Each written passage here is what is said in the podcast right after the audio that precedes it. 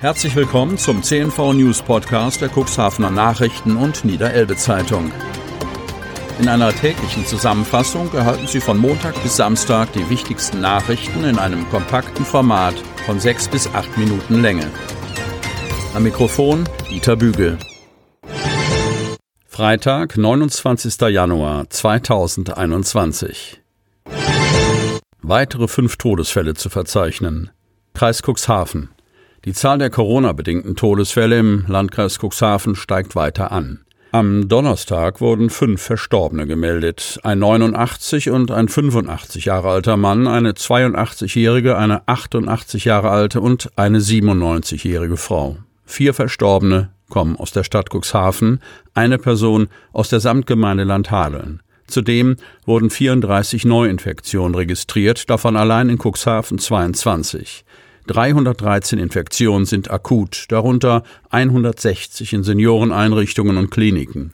34 Personen werden stationär versorgt, davon fünf intensivmedizinisch. Die Quote der Neuinfektion pro 100.000 Einwohner über sieben Tage beträgt 72,60. Überlastete Hotline ärgert Bürger.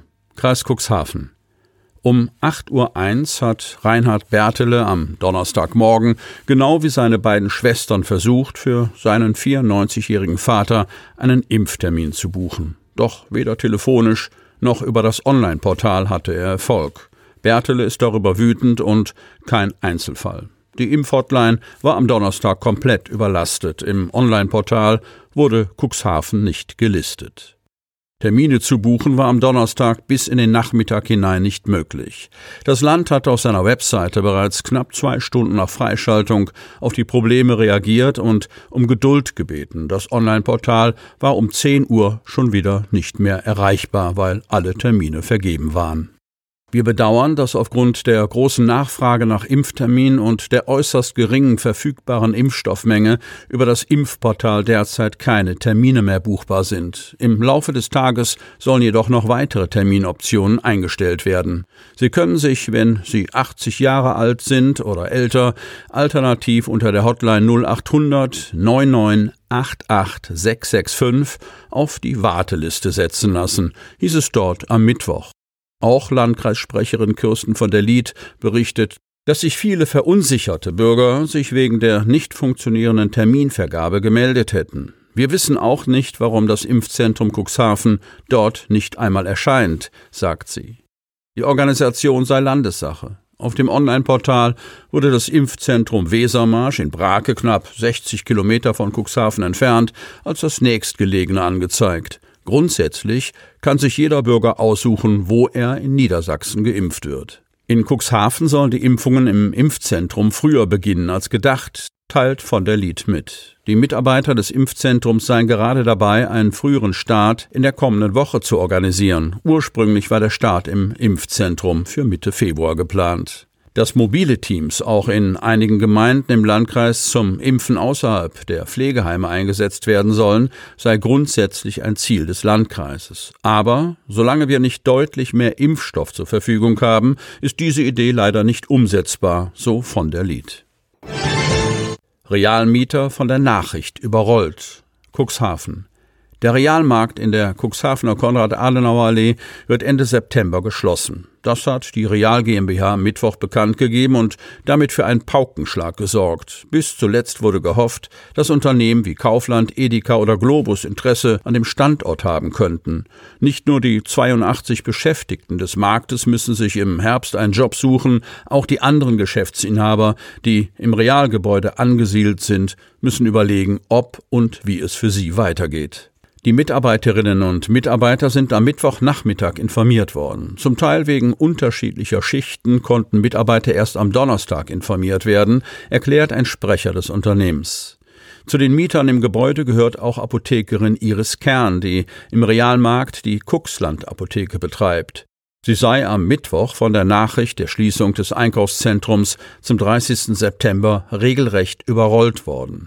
Nach ihrer Wahrnehmung seien die Konzessionäre im Markt nicht offiziell von der Real GmbH informiert worden, sondern von den realen Mitarbeitern, die auch erst kurz zuvor über die Schließung des Warenhauses in Kenntnis gesetzt worden seien.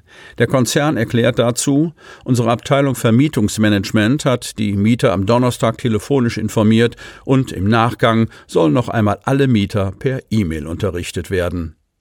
Als Mieter stünden die Konzessionäre nun vor der Frage, ob ihr Vermieter die Verträge von sich aus kündigt oder ob die Geschäftsinhaber die Mietverträge fristgerecht erfüllen müssen, mit der Aussicht, über den 30. September hinaus monatelang in einem Geistermarkt weitermachen zu müssen. Im äußersten Fall könne es auch zu Insolvenzen unter den Mietern des Marktes kommen, um aus den Verträgen aussteigen zu können. Neu im Rennen, der Realmarkt übernahm, ist die mit Hauptsitz in Ostfriesland ansässige Firma Bünding.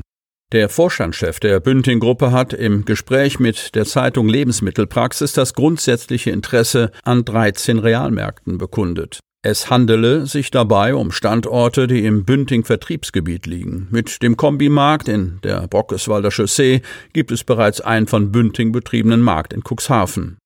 Auf die Frage, ob der Cuxhavener Realmarkt ein Kandidat für eine Übernahme ist, heißt es, etwas Konkretes lässt sich derzeit noch nicht vermelden. Wir befassen uns aber mit der Analyse der einzelnen Realstandorte, die in unserem Vertriebsgebiet liegen. Gesamte Priesterkarriere wird überprüft. Cuxhaven. Bei der Aufarbeitung dunkler Kapitel in der katholischen Kirche sind nun auch, wie bereits im Podcast vom 26. Januar zu hören war, schwere Vorwürfe gegen einen ehemaligen Cuxhavener Pfarrer erhoben worden. Dementsprechend wird es auch Untersuchungen in Cuxhaven geben, wo Georg M. zusammen mit seinem zwei Jahre jüngeren Bruder die katholische Kirchengemeinde leitete.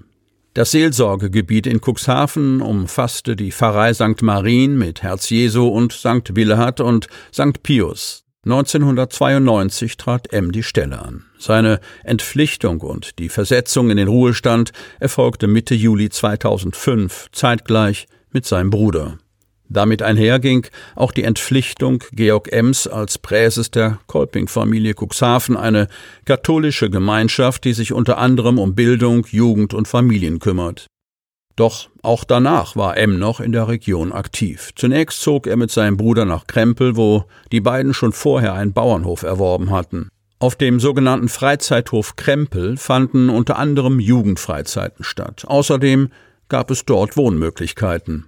Während der Bruder 2012 im Alter von 73 Jahren starb, wurde M zehn Jahre älter. Der 1937 in Griechenland geborene und 1969 zum Priester geweihte Georg M. starb im Februar 2019. Für Betroffene gibt es im Bistum professionelle Ansprechpersonen unabhängig von der Kirche unter www.bistum-hildesheim.de slash Missbrauch. E-Mail beraterstab at bistum-hildesheim.de und unter Telefon 05121 17 48266. Hinweise von Zeugen sollten an den Vorsitzenden Richter am Landgericht AD Wolfgang Rosenbusch unter der Handynummer 0151 66 05 8051 gerichtet werden.